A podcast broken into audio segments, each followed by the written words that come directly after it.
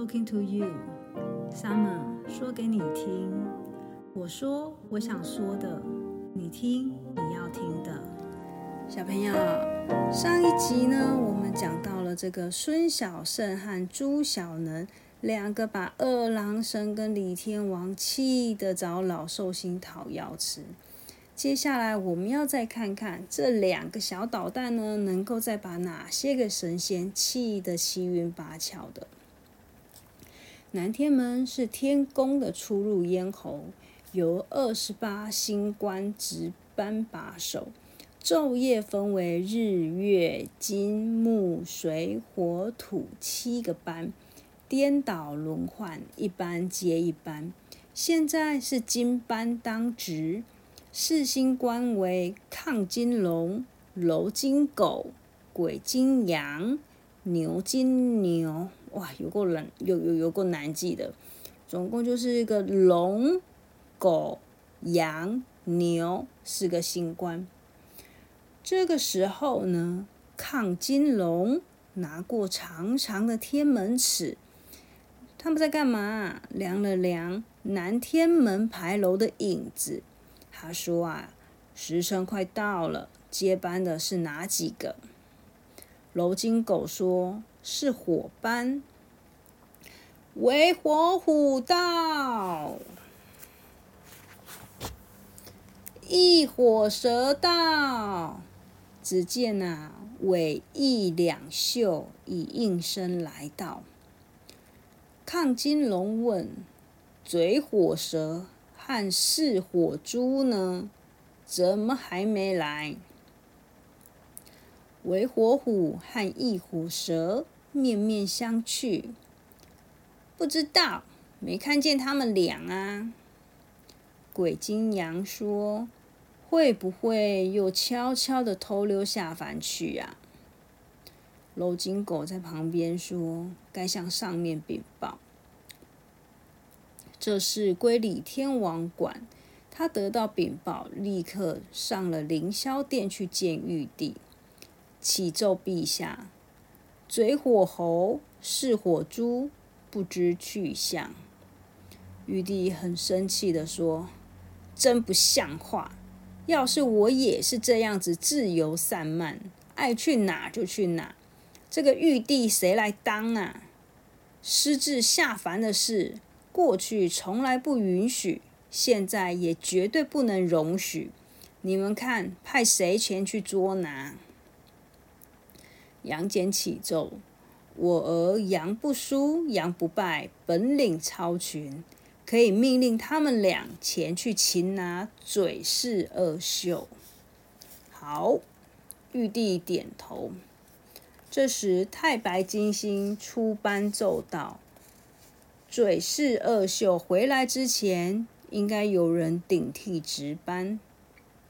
李天王不慌不忙的举手推荐，可以让孙小胜、朱小能顶替，他们正好也是一猴一猪。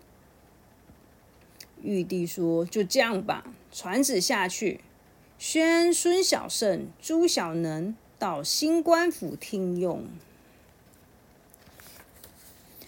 杨戬心里面嘀嘀咕咕的说：“真奇怪，这个李天王怎么会推荐这两个小捣蛋鬼？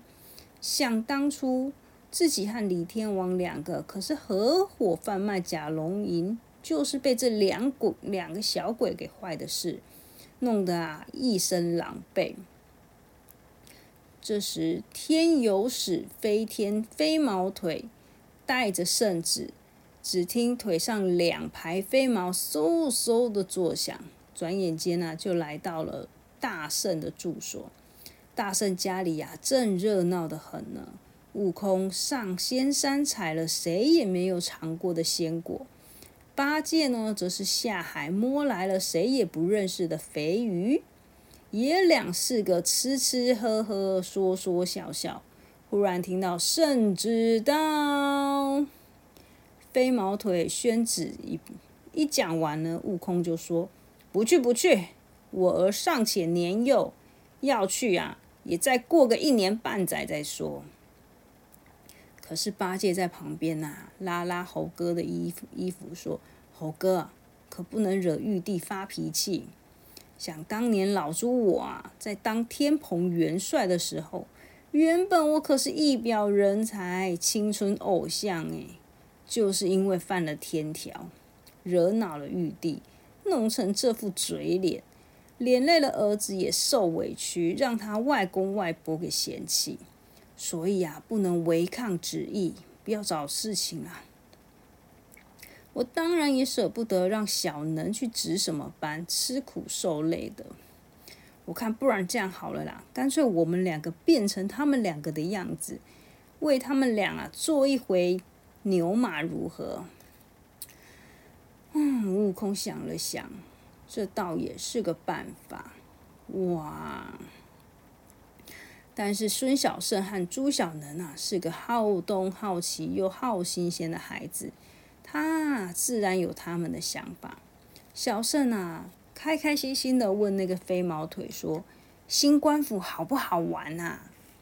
飞毛腿说：“嗯，我不知道诶，你们一定觉得很奇怪哦。”飞毛腿啊，一上上到了九重天，一下下到了十八层地狱。三山五岳五湖四海，哪都没哪里没去过啊？有什么会不知道的？只是因为那个新官府啊，每天都有夜班，白天都有新官在睡觉补眠，怕吵，从来都不让别人进去。就算是给他们送信件啊，也只能够从那个门缝里面塞进去。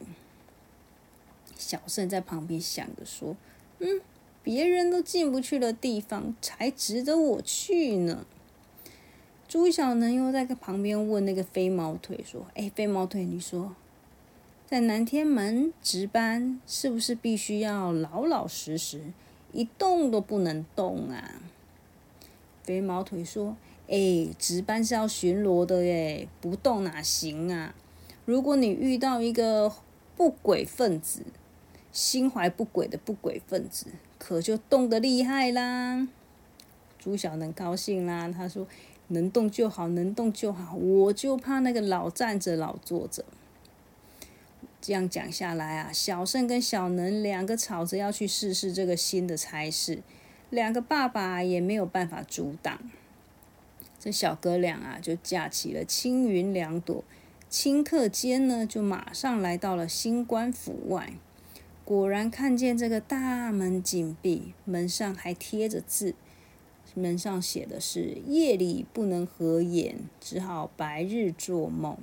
没事恕不接待，有事请变小虫。”啊，变小虫？小能不明白。小圣啊，则是为他解释说，为了保持好睡觉的一个安静环境，这个门呢不能打开。那你要进去呢，你就只能钻门缝。你要钻门缝，你不变小虫怎么可以呀？于是他们两个就变成了两只黑蚂蚁，静悄悄的钻进这个门缝。一到里面啊，就听到有人压低的嗓门发话说：“请两位现出原形。”小圣、小能立即恢复了原形。只见两个新官迎面走来，小圣很奇怪的说：“你们两位的眼力这么好，老远就看见蚂蚁进来了。”其中啊，一个比较粗壮的那个说：“这可是我们的吃饭本事，不然还敢把守南天门吗？你们两个。”就是来替班的孙小胜、朱小能吧。记住我们俩的长相，我们是你们同班的老大哥。我叫韦火虎，他叫异火蛇。韦，哎，他叫韦什么啊？小能这样子问小胜，小胜就说韦火虎啦。小能就说：“嘀嘀咕咕的，你的名字真难记，我干脆叫你大尖牙吧。”哦，因为老虎嘛，老虎的牙齿很尖，所以他看看他不叫人家为火虎，他要叫人家大尖牙。小能又对着那个异火蛇说：“你就叫弯弯绕吧。”两星官说：“这小子会给人取绰号。”不说啊，还罢；越说啊，小能越起劲。一下子功夫，星宿们全都有了绰号。韦火虎则是把小圣、小能给带到了卧房，跟他们说：“今晚就要值班，白天你们要先睡一觉，才有精神。”知道啦。小圣和小能躺到了床上，闭起了眼睛，拼了命的想要睡着。终于，小能忍不住了，他大叫。大尖牙，韦火虎来问：“什么事？”小能说：“我睡来睡去睡不着，能不能给我们换一张床啊？”韦火虎则是说：“不用换床，我教你们念一种呼噜咒，很灵的。”韦火虎开始念喽。瞌睡虫，呼噜呼噜呼，嘴巴进，鼻孔出，眼睛进，耳朵里出，鼻孔里进，眼睛里出，耳朵里进，嘴巴里出。嗯，就是这样子颠过来倒过去的念，一直念到睡着就不用念了。小哥俩啊，还真的就这样子一遍又一遍的念起了呼噜咒，念了好几百遍，才好不容易念出了几个哈欠，有一点点睡意了。可是这时卧房外面有人大声呼叫：“吁，牛金牛，你的犄角还这么弯？哟，反耳兔，你的尾巴还这么短？闭月乌。”你的脏衣服也不换一换，奎木狼，听说现在就流行你这嗓子。这一听啊，就是李天王来了。小能啊，嘟嘟囔囔的说：“哼，还好没睡着，睡着了也会被他给吵醒。这里不是不可以大声喧哗吗？”小圣则是说啊。嗯，这新官府归李天王管，他想怎样就怎样。李天王很难听的笑了两声，说：“哼，一个萝卜一个坑，嘴是二秀走了，再给你们添派了两个小同事。”小能啊，赶紧用手掀起了他的那个耳朵。注意注意，说到我们俩了。李天王接着说：“他们的年纪比你们小，法力比你们低，在家又都是宝贝，宠惯了，要靠你们仔细照顾，就像那个什么老母鸡抱蛋一样。”小圣、小能啊，从床上弹了起来，满脸通红的冲出房门说：“哎哎哎，我们比不过谁呀？”谁要谁照顾啊？李天王啊，笑得很难听。好啊，那就比比看呢。我给你们用一个排行榜。哦，一听到要排名啊，每个人都一样，各个星宿，各个拳摩拳擦掌。急性子的闭月屋啊，抢先跳了出来。哗的一声，打开了他手中的大黑折扇，向着小哥俩挑战。他说：“这是我的怪力黑风扇，能驱路挡雾，倒山翻江。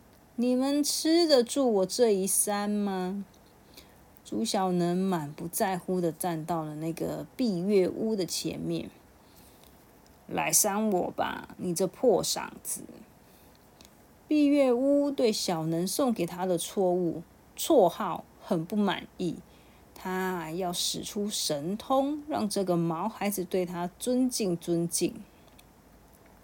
瞧着吧，只要我轻轻一扇，你就像一根鸡毛一样飞到半空中，飘啊飘的，得要好几天才落得下来哦。小能就说：“我不信，我又不是青骨头。”碧月屋啊，提议到外面去较量，免得这个朱小能一飞起来的时候撞破了天花板。于是大家来到了屋外，碧月屋把手里的大黑扇折起了一半。你干嘛这样子啊？小能这样问。碧月屋则是说：“对付孩子，扇子一半就够了。”碧月屋叫小能站好，他准备挥一挥他那个怪力黑风扇，咻！刹那间，狂风大作，天上的云啊被吹得乱晃荡。天有使飞毛腿，本来准备动身去西天给如来佛送一张贺年卡，结果这阵这阵狂风啊，反而让他搭了便车。他连一声谢谢都来不及说呢，就已经身不由己的飞过了大雷音寺，噔，直接在那个钟上撞了一下，好厉害哟，好厉害的风！那小能有没有撑住啊？哼哼，小能的身子不但没有被吹跑，反而在那里稳稳的站着。闭月屋傻眼啦，赶紧又把他的这个折扇啊，刚刚原本不是折起来一半吗？现在全部打开，然后呢，运气再扇第二下，狂风又起，比刚才猛烈多了。这个送完贺卡想要回城的飞毛腿，一时还回不来嘞。哗的一声，小能身上的上衣被吹走了。但是小能依然纹丝，依然纹风不动。他打着赤膊，雄赳赳的站在那里。小能问毕月屋说：“你没招了吧？”碧月屋不说想。只见小能啊，把头一摇，两个大耳朵马上就掀起来了，像翅膀一样的扇了两下。结果，你们猜猜那个碧月屋怎么了？哈哈，原来像跟鸡毛一样被吹得远远的人是这个闭月屋。但是小能呢，心肠好，他不忍心把人家弄得太远，所以他等到新官府开饭的时候呢，让这个闭月屋啊，正好可以飘飘的落下来。不过当然还有没哎，还没等这个闭月屋落下来，就有别的新官说。等等，且休得意！你认识我防日兔吗？小能想了想，说：“嗯，我给你取过绰号，叫叫叫叫什么？你你记不记得啊？”防日兔说：“我不记得。”小能说：“连自己绰号都记不住的人，一定很笨啊！对了啦，你叫三片嘴，这次记住了吧？”方日兔气呼呼的亮出兵器，那是两把短锹。边亮出兵器边说：“我才不要记住嘞！”小能叫了一声说：“当心你的头！”他把这个石杵当头打去。方日兔啊，急忙的用他的双丘架住。小能再提醒他一次：“留意你的腿。”防日兔只能轻轻的一跃，咦，三片嘴去哪啦？其实防日兔这一跃啊，已经越过了小能的头顶，在他的背后给落地。他立刻飞快的用这个短锹开始掘起洞来，直到这个防日兔全身都钻进洞里面的时候，朱小能才发现这个洞。小能用他的石杵把这个洞口啊给弄塌了，堵死了。哼哼，我看你怎么出来！可是这时候，防日兔又从另外的一边钻了出来。嘿，我在这，我在这！没等小能赶到那个洞口啊，防日兔又从别的地方给露出脑袋。小能气呼呼的向防日兔扑了过去，结果啊，一脚踏空，反而还掉进了防日兔挖好的陷阱。转眼间就能够挖出这么深的陷阱，这果真是好本事！而且这个陷阱啊，不仅很深，还弯弯曲曲的，就像个迷宫。朱小能左一滑，右一滚，东一撞，西一碰，最后咚的一声掉到了这个井底，黑不隆咚的，什么也看不到，急得小能啊大喊大叫。孙小胜呢，东看西看，他想要找一根绳子，但是找不到绳子。他吧就跑去那个站在一边的角木蛟商量了一下，说：“哎哎哎，你的裤腰带借我用一用吧。”角木蛟拍拍他的腰间说：“这不是腰，呃，这不是裤腰带，是我的七里断魂鞭。”一边说着，这角木蛟还解下了缠在身上的这一条长长的鞭子，他准备让小胜见识见识。小胜一看啊，这鞭子虽然挺长的，但是要把小能给救出来，可能还嫌短。蒋木娇说：“你不知道这鞭的好处。”他见小能的衣服掉在地上，便叫小胜捡起来。衣服上面呢有这个小能的气味，你让我的鞭子闻一闻。小胜半信半疑的把小能的衣服放到了这个鞭子的旁边，啪！只听到一声清脆的响亮的声音，那个鞭子啊就跳了起来，像啊刮蔓就是蔓藤的那个样子一般伸长出去，很快的就跑进了这个陷阱里。在井底的小能呢，他一点都不知道怎么回事，这时就被长鞭给捆住，扯了上来。小生救起了小能，便把这个鞭子还给角木蛟。他跟他说：“这鞭子真妙，不知道除了当绳子还有什么用呢？”角木蛟啊，把他的同伴都给呼唤过来。积水豹，我们给他们露一手。积水豹啊，马上应声出场，跟角木蛟面对面拉开距距距离。小胜见积水豹空着双手，问他：“哎，你没有兵器吗？”积水豹说：“本星官浑身都是兵器。”说着就把袖子给卷了起来，在左臂上抓了一把，又在右臂上抓了一把。积水豹这时候可不是在抓痒哦，他是从他的身上抓下了一枚枚的金钱。金水豹马上花纹满身钱，谁都不如他钱多。金水豹金钱出手，一道金光直取角木蛟门。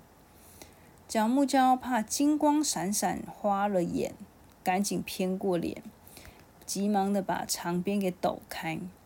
一个个蛟龙戏珠的样子，只听到“噔”的一声，这边啊稍微精准的击中了金钱。这一次五钱齐发，积水豹手到口到，五枚金钱同时丢出去，左右上中下，只要有一个地方被打到，就包你皮黑肉焦。骨软筋瓷，角木蛟不慌不忙的把那个断云长鞭团团的舞动，刹那间筑成了一道风雨都透不过去的边墙。呲呲呲呲，五枚金钱啊，就这样被弹了回去。角木蛟把这个鞭子给藏了起来，很得意的问小胜说：“怎么样啊？”小胜满不在乎的说。你这个不算什么，不要说什么五钱齐发，就算你再加一倍给我，我也不怕。哦，积水豹大吼了一声：“你倒是口气不小哈！准备接招吧！一瞬间，十枚的金钱都往小胜那里飞了过去。没金钱能够做出什么样的招式伤害孙小胜、朱小能呢？我们下期再见。